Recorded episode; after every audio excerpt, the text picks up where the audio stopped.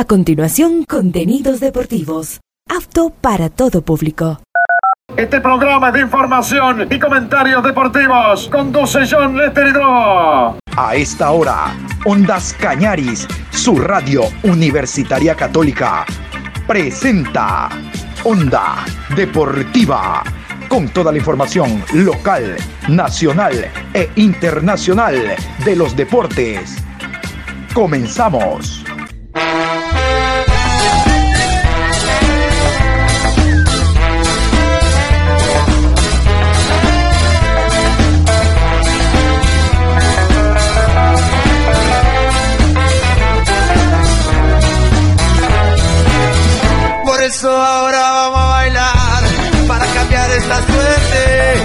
Sabemos gambetear para ausentar la muerte. Vamos a bailar para cambiar esta suerte. Si sabemos gambetear para ausentar la muerte. Hola, ¿qué tal? Buenas tardes. Aquí estamos iniciando Onda Deportiva, martes 5 de septiembre, programa 1269. Comenzamos. Como habíamos indicado en eh, programaciones anteriores, íbamos a meterle de lleno ya esta semana y la mitad de la próxima al tema eliminatoria suramericana rumbo al Mundial. Pero no vamos a dejar de lado la Liga Pro en la medida en que hayan notas, en que haya noticias, información en torno a la Liga Pro que se está desarrollando, como ustedes saben, en segunda fase. Y hay otras noticias interesantes como estas un impasse se ha dado entre el municipio de Guayaquil y la Federación Ecuatoriana de Fútbol, precisamente cuando estaba sesionando en Ecuatoriana de Fútbol, pasadas las 15 horas, eh, la gente de segunda categoría, asociaciones y clubes para elaborar el calendario final y determinar los dos equipos que clasifican a la primera vez. Aquello se estaba desarrollando vía virtual y quedó suspendido precisamente por esta notificación del municipio de Guayaquil. Con ello iniciamos. La Federación Ecuatoriana de Fútbol FEF empezó la semana con la novedad de que sus oficinas administrativas en Guayaquil fueron clausuradas por parte de la alcaldía de la ciudad. El hecho lo comunicó oficialmente, el hecho lo comunicó oficialmente la propia Ecuafútbol. Según detalla el texto, la alcaldía adujo falta de pago de la tasa de habilitación y control de establecimientos. La federación asegura que con fecha 27 de septiembre de 2019, la municipalidad emitió una resolución que hasta ahora no ha sido revocada, en la que se establece que la federación no está obligada a cancelar este impuesto. Los dirigentes de la Federación Ecuatoriana de Fútbol se encuentran en Buenos Aires acompañando a la selección. Sin embargo, a través de un comunicado, la FEF expresó su total rechazo a esta decisión infundada. Además, la Ecuafútbol indicó que entiende que la clausura se debió a un malentendido por parte de la municipalidad. Así es, ese malentendido por parte de la municipalidad queda expuesto a través de este comunicado oficial que emitió la Federación Ecuatoriana de Fútbol. El lunes 4 de septiembre, la alcaldía de Guayaquil clausuró nuestras oficinas administrativas de la ciudad, aduciendo una falta de pago de la tasa de habilitación y control de establecimientos. Ante esto, la Federación Ecuatoriana de Fútbol expresa su total rechazo a esta decisión infundada y da a conocer a la ciudadanía que con fecha de 27 de septiembre de 2019, la Municipalidad de Guayaquil emitió la resolución número 15.557, misma que no ha sido revocada a la presente fecha mediante la cual se resuelve declarar a la Federación Ecuatoriana de Fútbol que no es sujeto pasivo del impuesto de patente municipal 1.5 por mil sobre los activos totales y de la tasa de habilitación y control de establecimientos. Es decir, la Federación Ecuatoriana de Fútbol no está obligada a cancelar este impuesto. En este contexto, entendemos que la clausura se dio por un malentendido por parte del municipio de la ciudad, a quien solicitamos que deje sin efecto la clausura de nuestras oficinas para que nuestro personal pueda continuar trabajando en beneficio del fútbol ecuatoriano. Hay que recordar, como les decía al inicio, de que esta clausura se dio precisamente en la sesión que se estaba desarrollando en la Federación Ecuatoriana de Fútbol con los presidentes de las asociaciones de fútbol a nivel nacional sobre el calendario de ascenso Pero primero estaba en el tema de regularización. ¿Qué es eso? Los clubes, debido a eh, la nueva ley del deporte y por intermedio del ministerio, tienen que regular los directorios, regular los estatutos. Todo esto en base a que la ecuatoriana de fútbol, por mandato de FIFA, hace un año aproximadamente, le exigió, bueno, regularízate. ¿Cuándo actualizas las normas eh, reglamentarias de ecuatoriana de fútbol? Saben ustedes que Ecuador fue uno de los últimos eh, países en hacerlo. Recuerdo a Carlos Villasís que decía, yo me voy, pero el que viene tiene primero que regularizar los estatutos de la ecuatoriana de fútbol, los estatutos de la ecuatoriana. Y ya estábamos nosotros sobre el tiempo, estamos, decía Carlos Villasís. Bueno, eso se hizo y por ende todos los clubes del país, Serie A y Serie B, tienen que regularizar sus estatutos, sus directorios y nada más.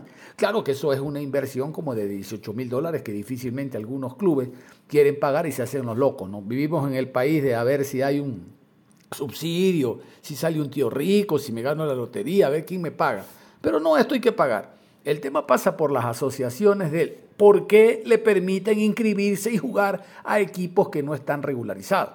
Claro, aquí viene la palabrería de los clubes, no, ñaño, ya me voy a regularizar, anótame nomás, si solo falta esto, ya, ya, anótame, anótame. Bueno, terminan de jugar el torneo y para eh, mala o buena situación de los clubes, resulta que ellos quedan primero, segundo, tercero, cuarto y tienen que ir al nacional, estos clubes no regularizados. Entonces, resulta de que ahora intentan regularizarse cuando el tiempo ya pasó. Yo escuchaba a un personero de la SUAY, decir de que ellos lo hicieron todo en orden. Los cuatro equipos. La culpa es de la ecuatoriana. No, nosotros se lo dimos en orden. El síndico dice que no le llegó, pero le mandé al directorio. Oye, si tú sabes de que tienes que enviarle al síndico, al hombre que maneja la parte jurídica de eh, la ecuatoriana de fútbol, ¿por qué le mandaste al directorio? Los cuatro, dice él como representante, Pedro Peña, los cuatro le enviamos al directorio. Yo, no, yo soy testigo. Este fue un error de comunicación. Pero si sabes tanto, envíaselo pues al síndico. ¿Para qué le envías al directorio? No, no, no, no. Aquí quieren acomodarse respecto a momentos que ya, tiempos, plazos que ya estaban estipulados y ahora a destiempo en vista que se clasificó, bueno, ahora sí voy a arreglar mi situación estatutaria. Y no es así. Vamos a ver qué ocurre, porque se conoce que de 200 y pico de equipos que participaron en el Nacional, solo 114 están regularizados. Y de esos 114 habrá que ver cuántos, cuántos clasificaron. Yo les cuento, por ejemplo, en Guayaquil, nota que escuché, decía que de 27 equipos, 14 están regularizados. De 27, 14. En Loja, de 5, 1. 1. En Ambato creo que estaban 4 de 4. Eso sí estaban regularizados. En Tunguragua, perdón, 4 de 4. En Los Ríos, de 9 o 10, solo 6 están regularizados. Y cómo las asociaciones permiten que participen, cómo ellos juegan, cómo ellos actúan cómo desarrollan su actividad. ¿No les parece que es una gran pregunta? Definitivamente esto necesita una respuesta desde el comité ejecutivo o de la parte jurídica de Federación Ecuatoriana de Fútbol. Vamos a hacer un alto ahí a esta información, vamos a ver cómo se va a desarrollar, no creo que esta semana, sino la próxima, porque todos los dirigentes han viajado, ahora sí, presidente de asociaciones, de clubes, de segunda, y también la cúpula de la ecuatoriana de fútbol. Casualmente, hablando de selección ecuatoriana de fútbol, es lo que vamos a meternos en este momento. Vamos a hablar del equipo de todos, vamos a hablar de la tri. Yo soy ecuatoriano, sí señor, y tú eres mi Ecuador, Ecuador ecuatoriano, con un solo corazón. La eliminatoria suramericana rumbo al Mundial se va a desarrollar a partir del próximo día jueves, jornada doble jueves y viernes, luego la próxima semana. Como ustedes saben, Ecuador jugará visitante ante la selección de Argentina. El calendario es el mismo de eliminatorias anteriores, todos contra todos. Vamos a iniciar nosotros con, con, con, con, con los horarios, estos son los horarios, los partidos a desarrollarse entre jueves y viernes con los árbitros designados por FIFA a través de Conmebol. Escuchamos. Jueves 7 de septiembre, 16 horas con 30 en la Ciudad del Este, Estadio Antonio Aranda, Paraguay versus Perú. Árbitro central, Andrés Matonte. Asistente 1, Nicolás Tarán. Asistente 2, Martín Sopi. Cuarto árbitro, José Javier Burgos. En el bar, Leodán González. Asistente de bar, Richard Trinidad. Uruguayos. Asesor internacional, José Huitrago de Colombia. A las 18 horas en la ciudad de Barranquilla, Estadio Metropolitano Roberto Meléndez, Colombia versus Venezuela. Árbitro central, Anderson Daronco. Asistente 1, Rodrigo Correa. Asistente 2, Guillermo Camilo. Cuarto árbitro, Paulo Sanovelli, brasileños. En el bar, Wagner Reguay. Asistente de bar, Pablo González, también brasileños. Asesor internacional, Víctor Carrillo, de Perú. A las 19 horas en la ciudad de Buenos Aires, estadio más monumental, Argentina se enfrenta a Ecuador. Árbitro central, Wilmar Roldán. Asistente 1, Alexander Guzmán. Asistente 2, Wilmar Navarro. Cuarto árbitro, Carlos Ortega. En el bar, John Perdomo. Asistente de bar, John León. Colombianos. Asesor internacional Darío Ubriaco de Uruguay. Viernes 8 de septiembre. 19 horas con 45 en la ciudad de Belém. Estadio Jornalista Edgar Proenza Mangueirao. Brasil versus Bolivia. Árbitro central Juan Gabriel Benítez. Asistente 1 Eduardo Cardoso. Asistente 2 Milciades Saldívar. Cuarto árbitro, José Méndez. En el bar, Carlos Benítez. Asistente de bar, Ronnie Aquino, paraguayos. Asesor internacional, Héctor Baldassi, de Argentina. Cierra la jornada el día viernes 8 de septiembre a las 18 horas en la ciudad de Montevideo, Estadio Centenario. Uruguay recibe a Chile. Árbitro central, Darío Herrera. Asistente 1, Ezequiel Braulowski. Asistente 2, Gabriel Chade. Cuarto árbitro, Nicolás Lamolina. En el bar, Mauro Vigliano. Asistente de bar, Jorge Baliño. Argentinos. Asesor internacional, Oscar Maldonado, de Bolivia. Ahí están entonces eh, los horarios, las autoridades designadas por eh, FIFA a través de Conmebol. Muy bien. Vámonos nosotros, antes de ir con Ecuador, con la nómina para repasarla, ¿a usted la escuchó? Sí, y se olvidó, bueno, yo se la voy a dar. No la escuchó, bueno, yo se la voy a dar. No se ha enterado, yo le voy a, lo voy a enterar de cómo está Ecuador al momento allá en Argentina para el partido de este jueves. Antes, en un programa de televisión argentina, TIC Sport, Torneos y Competencias, entrevistaron al ex técnico de la selección. Hablamos de Gustavo Alfaro. Dentro de todo lo que se le preguntó, hablaron del tema selección ecuatoriana de fútbol, obvio, y sobre todo el impasse, el disgusto, cuándo, en qué momento nació con el presidente Francisco Egas. Escuchen la entrevista, con esto se ratifica de que él renunció antes de jugarse el Mundial por el tema Byron Castillo. Y no se retiró porque los jugadores le dijeron, profe, no se vaya, se va después del Mundial. Pero ya el Mundial, él había renunciado a la selección porque no estaba de acuerdo con el tema Byron Castillo. Lo quería Byron Castillo, era pieza fundamental en la selección. Si jugaba con Ecuador en el Mundial, que le iban a quitar el título a Ecuador, le iban a quitar los puntos ganados, para nada. Y es por eso que el hombre siempre le dijo a Egas, yo no le voy a decir al jugador, dígaselo usted. Aquí está, el señor Alfaro, Gustavo Alfaro, hablando de este tema. Es algo que ya empecé a percibir antes de jugar el Mundial. Yo antes de jugar el Mundial, eh, cuando estábamos en España, ya me di cuenta de que, de que más que nada después del tema de Byron Castillo, ahí yo me di cuenta de que, de que había algo que se había roto, porque mm, el presidente quería que yo asuma en algún punto la decisión de bajarlo a, Byron Castillo y yo me negué rotundamente, pues yo le dije, cuando uno toma decisiones tiene que vivir con las consecuencias de las decisiones que uno toma y yo me voy a hacer, voy a hacer cargo de, las decisiones que yo tome en el armado de la lista. Y para mí Byron Castillo, lo digo hoy, lo dije en ese momento, tenía que ir a la Copa del Mundo, merecía ir a la Copa del Mundo y, le dije que yo se lo iba a decir públicamente, se lo iba a decir a los jugadores y se lo iba a decir al, a la gente cuando me preguntaran y, era mi postura. Y si la decisión era de la federación o del presidente que no vaya, tenía que él tomar la decisión de, comunicarle al jugador eso. Y eso fue, creo que el principio del fin. Porque... Y sobre este tema, aquí está la nota del diario argentino. El ex seleccionador de Ecuador, Gustavo Alfaro, fue directo al señalar los puntos que empezaron a distanciarlo de la Ecuafútbol. El principal fue Byron Castillo, la sanción del TAS por considerar que el lateral derecho tenía un pasaporte legal pero con documentos falsos, hizo que la directiva ecuatoriana tome la decisión de sacarlo de la nómina para el Mundial de Qatar. Pero Alfaro no quería eso. Algo se había roto. Yo me negué a bajar a Byron. Él tenía que ir a la Copa del Mundo y yo se lo dije a todos porque era mi postura. Pero la decisión fue de la federación. Ese fue el principio del fin indicó el seleccionador ATIC Sport. La segunda fue la falta de pago nos decían cuatro meses antes del Mundial.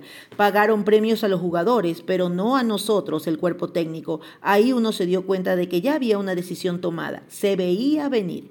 Por eso Alfaro siente que no querían que continúe y esta fue la manera que encontraron para conseguirlo. Tranquilamente podrían haberme dicho hasta acá llegamos y yo hubiera estado muy agradecido, concluyó. Cabe anotar que Alfaro demandó a la Ecuafútbol ante la FIFA por dos millones de dólares. La entidad ya dio la razón al entrenador argentino. Y después de esto nos metemos a la nómina, recordar la nómina de selección ecuatoriana de fútbol. Usted ya la escuchó, vuelva a escuchar. No la escuchó, escúchela. No tiene ni idea, se va a enterar ahora. Vamos con la nómina, la nómina del equipo de todos. El sueño se inicia este jueves para llegar al Mundial de... Espere, espere, déjeme acordar.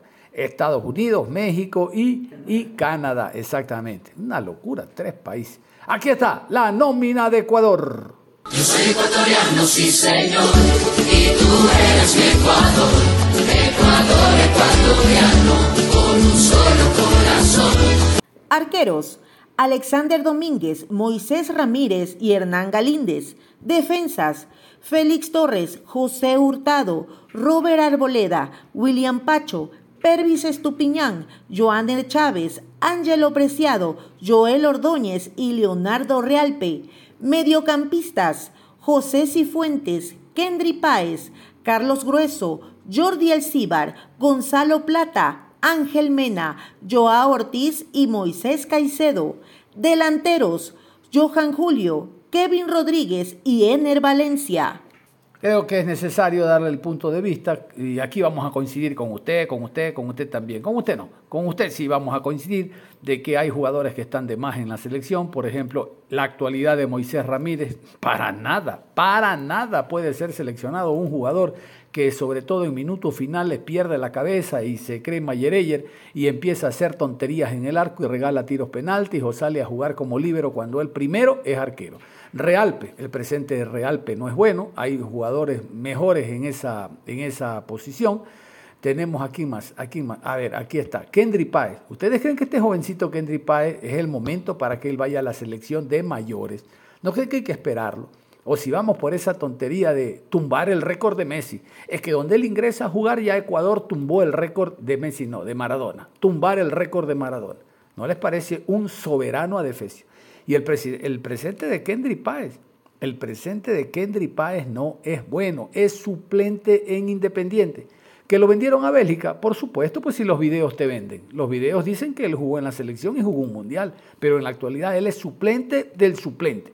Es suplente de Díaz y suplente del boliviano, Marcelo Moreno Martín. Él es suplente. Resulta que se lo lleva.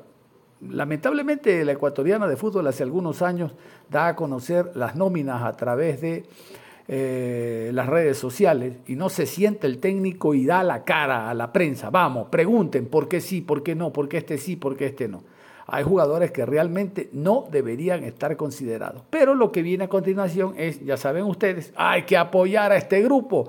Vamos a apoyar a todos los jugadores. Ojalá el gol del triunfo lo meta Kevin Rodríguez. Difícil. Ojalá Realpe marque y sea, pero realmente un ida y vuelta por banda. Difícil. Ojalá Moisés Ramírez, aunque creo que no va a jugar, tape, pero hasta las goteras del arco. Ojalá, ojalá, yo también lo quiero pero el presente de ellos no es para nada bueno. El presente de Alexander Domínguez tampoco, pero Alexander Domínguez eh, viene formando parte de este proceso. Si llegamos al Mundial, ojalá. No creo que sea un jugador para tomar en cuenta después de un par de años, pero lo cierto es que este jueves no solo que está concentrado, forma parte de la nómina, sino que para muchos será titular. Él habló en rueda de prensa y dijo lo siguiente. Gracias a todos por estar aquí, bienvenidos y buenas tardes. Tarcisio Romero, Mundo Deportivo.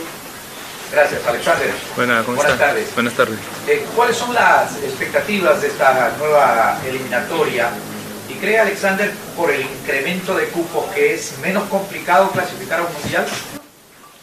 Bueno, buenas tardes con todos. La verdad que primero que todo, bueno, estoy muy feliz, muy contento de estar acá, de, de seguir en este nuevo proceso. Este, todos sabemos de que, de que tenemos algo lindo y algo difícil a la vez.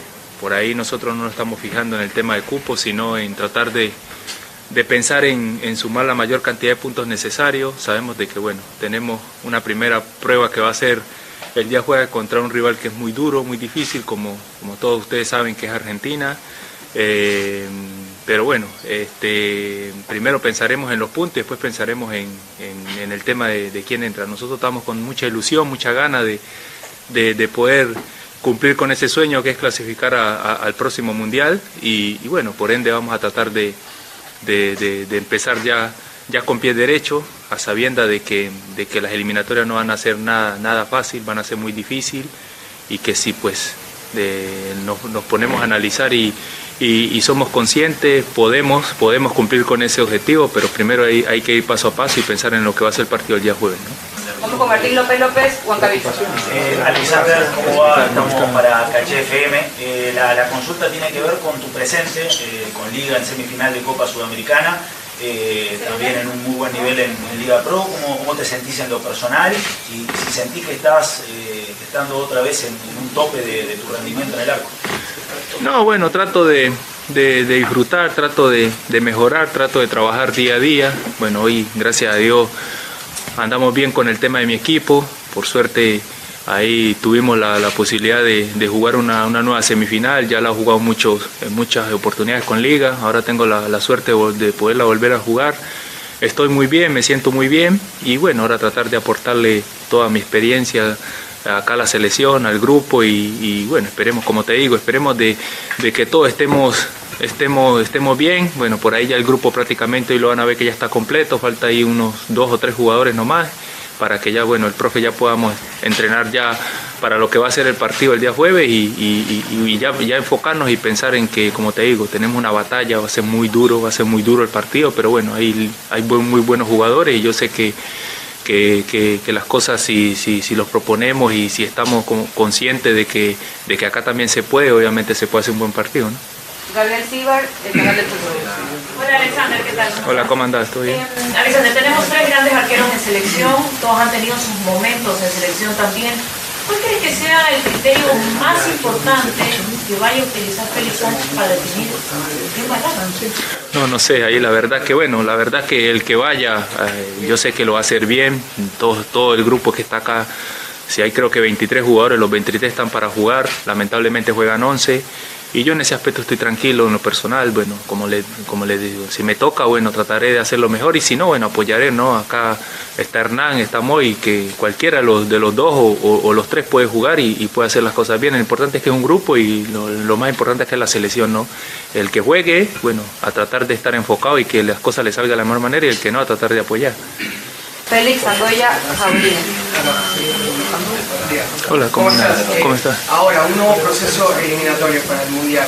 ¿Cómo están encarando eh, eh, el conjunto en general, sabiendo que Ecuador arranca contra el mundo bueno, sí, es un tema ahí, bueno, bueno, difícil, pero bueno, como te digo, hoy en día, desde lo que yo, yo estoy desde el viernes acá y van llegando cada día, desde que llegué yo van llegando compañeros y no hemos hablado del tema de los tres puntos que, que arrancamos menos, ¿no? Están hablando de lo que va a ser el partido, de, lo que va a ser el partido tanto el día jueves como obviamente el que tenemos en casa con Uruguay. Este, yo pienso que hay que tratar de, de desenfocarnos un poco más de, del tema de los tres puntos, sino enfocarnos en, en, pensar en lo que va a ser el partido, que, la, la, idea de nosotros y de todo el grupo es tratar de, de, sumar la mayor cantidad de puntos necesarios. Después veremos si los alcanza o no, pero bueno, hoy en día ya sabemos de que esos tres puntos prácticamente ahora no los tenemos en la mesa, así que no, no debemos de gastarlo la cabeza hablando de los tres puntos. Y la última, José Carlos Fresco de Club. Eh, en comparación al proceso, Gustavo Alfaro ha tenido tiene sus y sus formas claramente es muy reconocible lo que Alfaro hizo con la selección. Ya ha sido parte de los amistosos, has entrenado con Félix Sánchez. ¿Qué características futbolísticas distintas encuentras en este proceso Félix Sánchez en comparación a? No, todos los entrenadores tienen algo, algo que te dejan. Alfaro la verdad que hizo un extraordinario trabajo acá.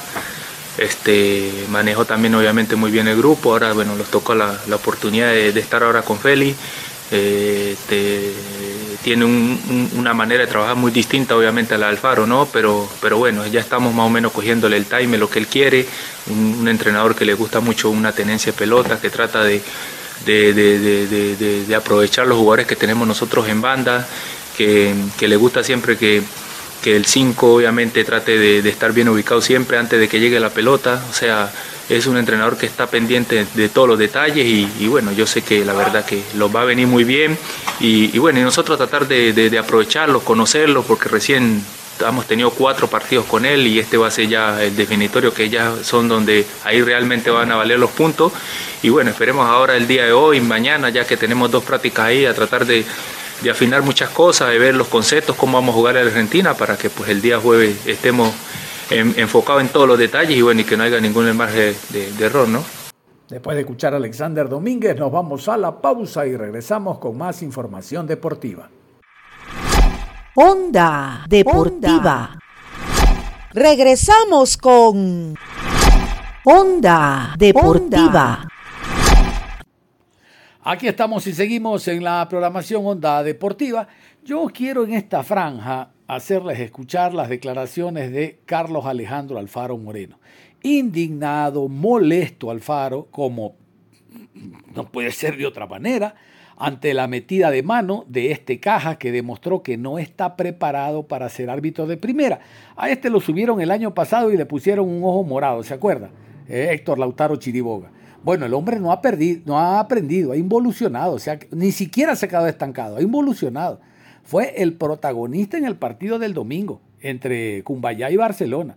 De paso, saca eh, por expulsión dos piezas claves del cuadro canario. Hablamos de Castellis y del el jugador Quito Díaz.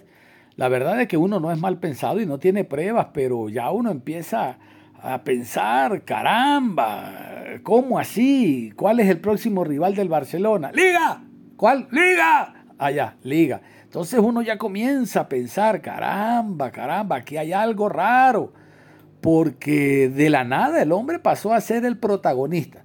¿Saben ustedes que los viejos árbitros retirados decían, el mejor árbitro es el que pasa inadvertido, el que no se lo siente en el partido? Ese es el mejor árbitro.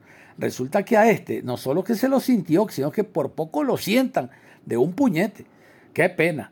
Escuchemos a Alfaro Moreno hablando de este tema y del el tema también Obando y del jugador Josué Quiñones.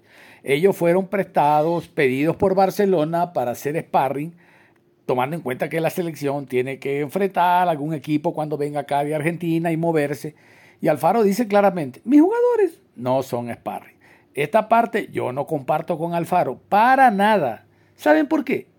Porque resulta que Obando no es titular en Barcelona. Porque Josué Quiñones no es titular en Barcelona. O sea, ¿qué quieres? ¿Que te lo llamen para que jueguen contra Argentina, contra la campeona del mundo? Nada que ver. O sea, primero ponlos tú titular, que los veamos para ahí sí pedirlos.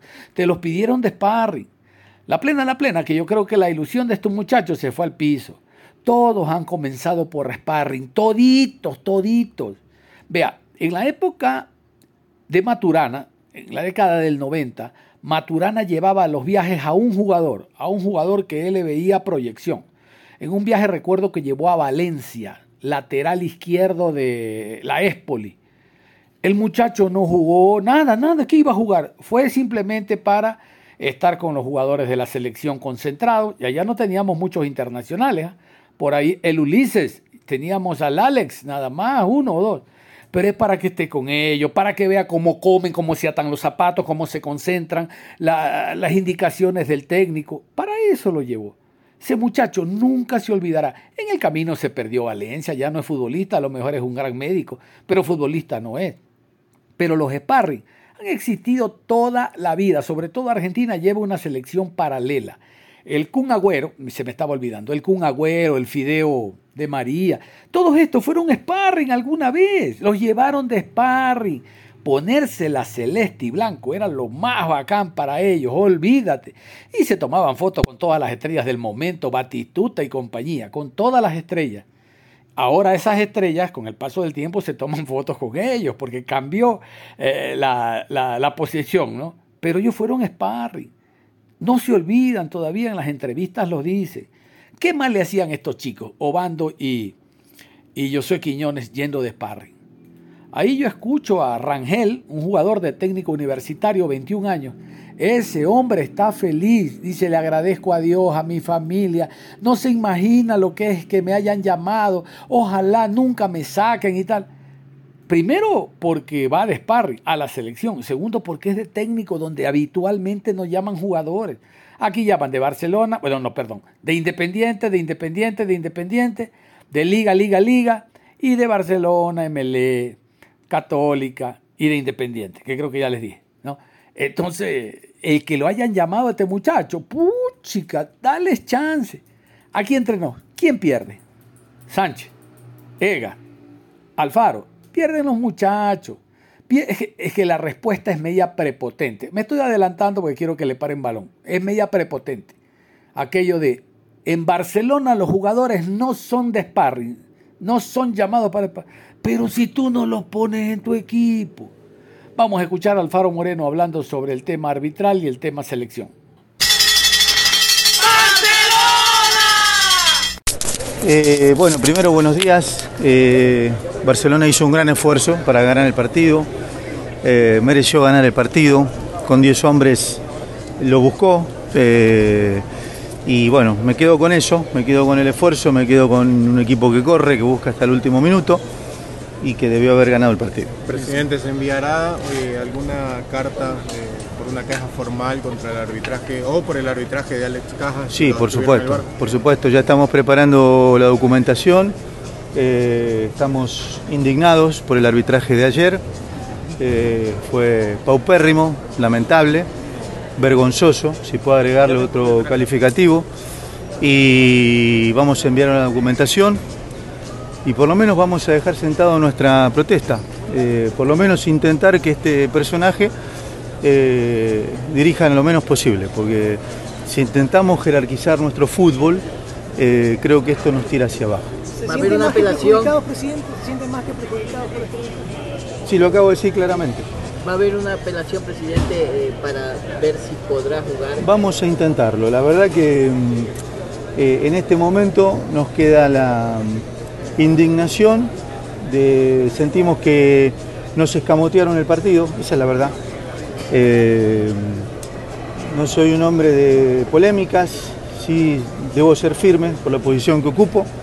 Eh, queda la tranquilidad de un equipo, un grupo que se entrega, que está unido, que tiene que estar en pelea. Ayer peleó hasta el último minuto, pero no era lo mismo tener dos puntos más que eh, haber sacado simplemente un punto. Merecimos más, jugamos con 10 hombres prácticamente todo el partido. Eh, la jugada del primer gol, hay una jugada puntual que hay falta previa a Cortés. El árbitro nunca se apoyó en el bar, nunca. Entonces me resulta muy extraño todo lo que estoy viendo, todo lo que estamos viendo, pues eh, en nombre de la institución, y vamos a tratar de ejercer la propuesta pertinente la, protesta pertinente, perdón, y bueno, vamos a ver si podemos conseguir algo. El manejo del partido fue malo, los, jugadores se sentían indignados porque también eh, no estaban tranquilos, inmediatamente reclamaban toda la situación porque se sentían perjudicados. Sí, sí, se desarrolló de esa manera, todos nos sentimos perjudicados, el, ambiente también.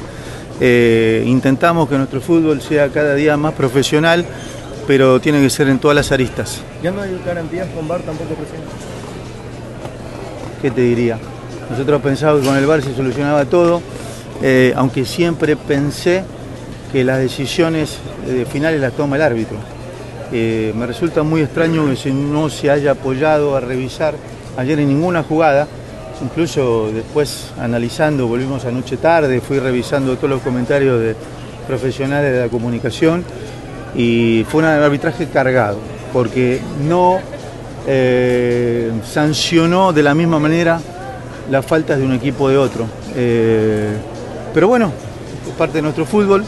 Ojalá que cada día la gente que trabaja profesionalmente continúe, nos siga jerarquizando y aquellos que no, que queden en el camino. Ojalá que este señor, si podemos, no dirija nunca más, ¿no? El pedido de los audios del bar se lo hará nuevamente. Esa es eso, eso puede ser una solución. Gracias por para, para transparentar Sí, todas vamos- las actuaciones, que vamos, se haga público. Vamos a pedirlo. Lo que pasa es que era más fácil antes cuando nosotros pagábamos el bar.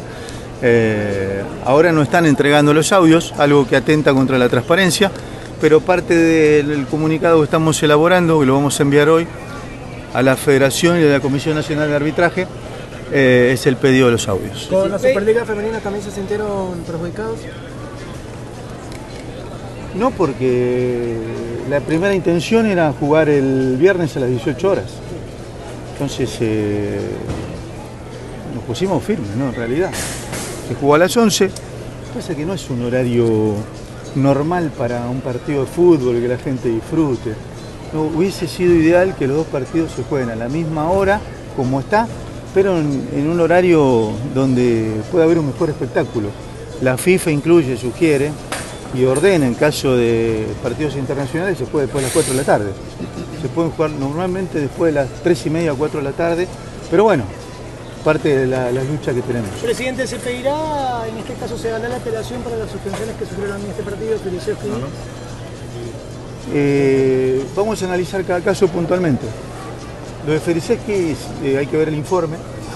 No hubo agresión, entonces vamos a ver el informe y a partir de ahí puntualizar eh, qué hay que apelar. Presidente, sobre... Y hemos decidido, yo envié el viernes una carta dirigida al presidente de la federación, agradeciéndole, pero ningún jugador de Barcelona va a ir como sparring.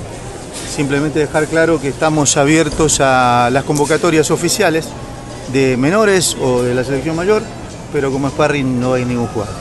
El tema del Burray, ¿cómo avanza, presidente? ¿Cómo está? ¿Perdón? El Borray, ¿cómo está? Bien, estamos bien.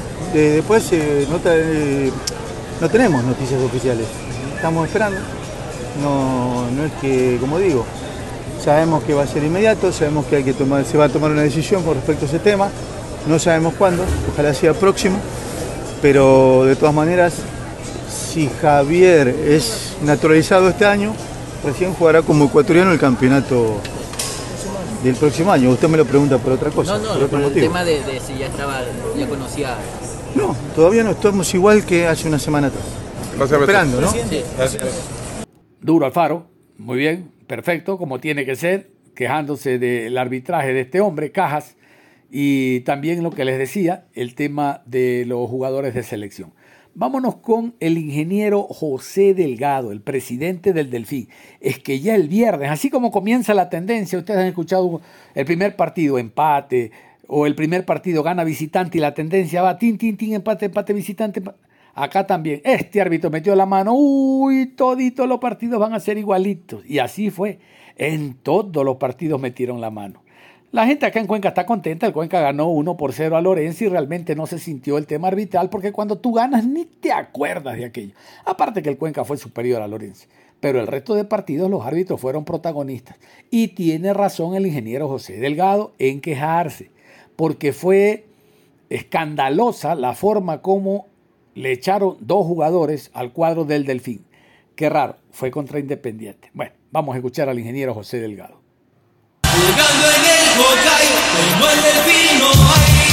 Eh, bueno, sí, ahora a Argentina para apoyar a la selección eh, con las buenas vibras. Dios quiera que, no- que nos vaya bien y traigamos un resultado importante porque arranca, arranca el, el inicio de las eliminatorias, así que bueno, Dios quiera que, que tengamos un buen resultado de allá. Economista, con respecto al partido del día viernes contra Independiente, ¿qué sensación les dejó más allá del resultado del tema arbitral?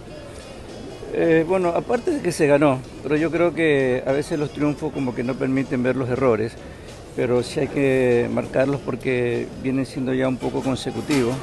A mí no me dejó muy tranquilo la actuación de El Vare en el partido con MLE, donde hay una mano abierta y visible de que se la vio marcado, se la vio como penal, pero que no fue así. Pero que frente al partido independiente también tenemos actuaciones que no corresponden a la realidad de lo que pasó. Y me preocupa porque yo he sido tolerable con los árbitros en decir que somos humanos y nos podemos equivocar, pero cuando ya se tiene una herramienta como el VAR que nos permite poderlos revisar con detenimiento las veces que uno lo necesite, ya no se pueden cometer algunos errores que se han cometido, como por ejemplo en la expulsión de García. Si bien es cierto, es una falta posterior de que si fuese así únicamente podría ser una expulsión, definitivamente. Pero hay que considerar que primero hay una falta de hoyo sobre García que lo levanta y que por supuesto lo obliga a poner su pie, a descansar y, y es donde se califica la segunda falta y no la primera, cuando no se debe calificar la más grave, sino la primera falta, que es la de hoyo. En la expulsión que nos dan por segunda amarilla contra el jugador eh, eh, Castelli, nunca lo topa. Eh, debería ser una sanción contra el jugador independiente porque lo está engañando, le está haciendo una simulación de que Castelli le pegue la cara cuando ustedes pueden ver como periodistas que vieron el partido de que en lo absoluto ni siquiera lo topa. Él tiene la mano abajo. Por lo tanto, si es una acción por doble amarilla, donde el VAR no le compete poder eh, pedir la revisión, pero vamos a pedir por lo menos a que revisen la acción del árbitro para que se pueda rever aquella sanción sobre Castelli que no merece tener una tarjeta roja por doble amarilla. Si ustedes ven, por ejemplo, que el penal, que se lo pita como penal, que es penal, pero también tiene que ser asociada con una tarjeta roja, porque lo que hay es una agresión, pues. ¿Eh? está bien que a la final fue una falta y que eh, se debió eh, sancionar con una tarjeta amarilla, cuando existe una falta simplemente por acción de una traba, pero acá existe una agresión, una mano abierta, un manotazo en la cara al jugador Castelli que debió de ser sancionada con una roja. Hubo una falta también que del Landazuri que sobre Castelli, que es similar a la de García. La diferencia es que acá no hizo una falta primero, sino que es una falta eh, directa de que lo, pisa, pero sin embargo las ópticas son distintas. Y a mí sí me preocupa cuando existe un bar y que sin embargo no se está aplicando eh, las sanciones como deben ser cuando se tiene una herramienta como el VAR, donde uno le permite poder revisar con detenimiento, repetir la jugada y que es lo que no corresponde. A mí me preocupa porque el Delfín tiene serias aspiraciones y para eso hemos formado un equipo competitivo de poder luchar y pelear eh, y conseguir la etapa. Ojalá Dios que se la, que, se la pueda hacer, pero tampoco vamos a permitir de que el equipo se lo perjudique de esa manera. Ya son consecutivamente, eh, y yo hablo únicamente por eh, lo que pasa frente al Delfín, indistintamente lo que puedan suceder en otros partidos, que también he visto irregularidades, pero yo voy a pedir una revisión de la actuación del, árbitro con el VAR del partido independiente que tuvimos con Independiente, porque consecutivamente es un segundo partido donde nos perjudican, porque eh, con MLE también debimos, debimos haber aumentado el marcador con un penal que tampoco se lo sanciona, cuando es una mano abierta, donde es claro que la acción de la mano está hacia arriba y le cambia la trayectoria al balón, y es dentro del área y debería de haber sido penal. Economista, y después de la para viene el, el partido con mucho runa, se van a enfrentar dos de los punteros hasta el momento de la segunda etapa. Sí, bonito partido, eh, bonito partido porque eh, es un partido donde eh, vamos a disputar la, la, punta y ojalá la comisión de arbitraje ponga un árbitro que venga antecedido de buena calificación, que no sucedió así con el partido de, del fin independiente, donde era un partido de nivel alto, por lo que venían haciendo los dos equipos, el uno ganando la etapa, el otro tomando la punta por diferencia de gol con Liga de Quito y Musuruna, pero que sin embargo se considera un árbitro que no venía pitando, lo vimos un poco inclusive excedido de peso, pero que sin embargo ahí está el reflejo de no haber tomado una buena decisión de poner un árbitro que venga en actividad y que haya sido antecedido de buenas calificaciones, porque para esos partidos, como el que vamos a tener como Suruna, deben de darse los mejores árbitros para que esos partidos importantes sean pitados por ellos. Una de las soluciones economistas podría ser que se hagan públicos los audios del bar para que todo el mundo, para, para que haya transparencia, porque muchas veces no se conoce. Conmebol, por ejemplo, lo sabe hacer. Y, queda claro después de los partidos los errores, no importa si es que el árbitro los puede cometer, pero es importante, puede ser un pedido que, pueda ayudar. Sí, indudable, porque el arbitraje tiene que tener una actuación totalmente transparente, no tenemos nada que ocultar. Y es más, los árbitros les permiten, los, los, árbitros que están dentro de la sala de, del bar, eh, tienen cómo poder eh, utilizar términos técnicos eh, en comunicación directa con el central, porque ellos están soportados por las imágenes.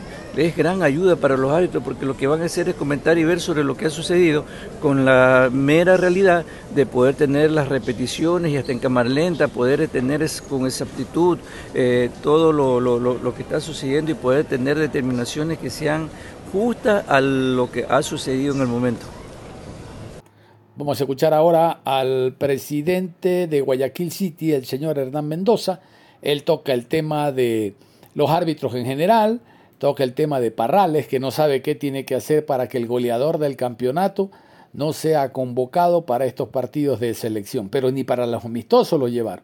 Por ahí diría algún mediocre, pero tiene ocho de penal y que no son goles. Anda, pues patea tú un penal con 0-0 en, en, el estadio Banco Guayaquil, en el estadio de Liga. Anda, anda juega. Anda, pate un penal.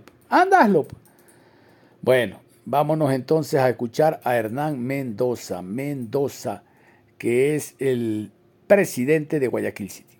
Guayaquil City, Guayaquil City. Mendoza, presidente de Guayaquil City en esta ida para Buenos Aires. Presidente, ¿qué decir del momento del equipo y del tema selección?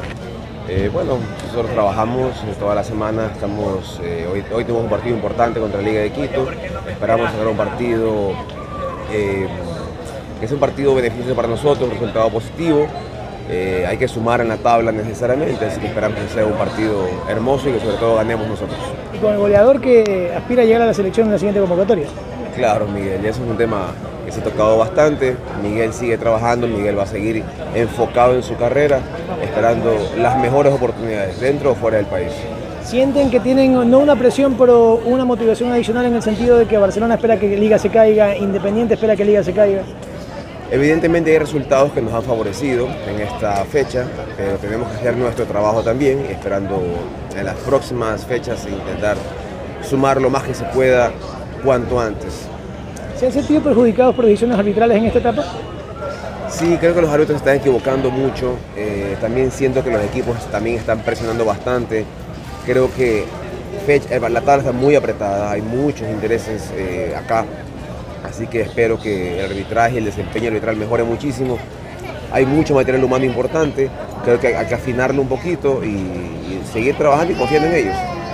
Perfecto. Ahora vamos a escuchar a Miguel Ángel Or. Él es el presidente de la Liga Pro. Yo no comparto lo que dice Miguel Ángel Or, lo van a escuchar ustedes. Dice, lo que saben son ellos, nosotros somos ignorantes, ellos son los que saben.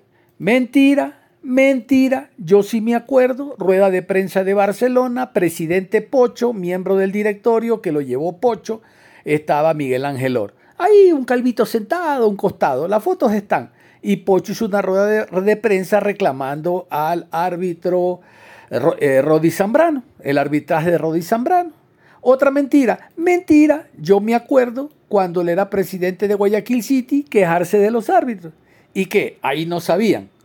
Y ahora dice a pierna suelta. Bueno, lo que sabe son ellos, nosotros somos los ignorantes. Entiendo que no quiere tomar partido, pero para ni uno ni otro, pues. No diga, y, sabe lo que es peor, me estoy acordando, lo que es peor en la parte final de la nota dice, le falta muchas cosas que nosotros no le hemos dado a los árbitros. Le pregunto, pero ¿y qué cosas en una rueda de prensa? ¿Qué cosas? Dice, no les hemos dado eh, rehidratante, médico, capacitación y tal. Este, ellos entrenan una vez y les dicen ah, el domingo, anda pita. O sea que tenemos que darle las gracias. Esa es la calidad de profesional que tenemos. Quiero que lo escuche. Dice, ellos entrenan una vez a la semana y después le dicen, anda, pita el domingo. Porque la ecuatoriana, la FEF no les ha dado un poco de cosas que necesitan los árbitros. No como ustedes dicen los periodistas que tienen todo, porque un periodista le dice, pónganle un psicólogo. Escuchemos a Lord. Y también, ah, bueno, aprovechamos que coincide con el partido de la selección, todos emocionados a ver, a ver el fútbol.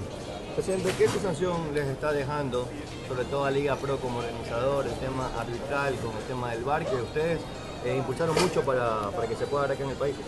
Un tema delicado porque hay que saber manejar. Eh, eh, a, a, mí, me, a mí no me agrada criticar una decisión arbitral puntual porque a partir de ahí hay que saber el conocimiento. Y nosotros se supone que somos ignorantes al lado de los árbitros, ellos son los preparados y estudiados en esto. Y es confirmado, esto no es una suposición, es la realidad. Ellos saben más. Siempre en mi forma de ver, lo que yo criticaría es el manejo emocional, nada más, de un partido, de, de tener calma, de entender el contexto de todos, del árbitro, de los jugadores, los entrenadores.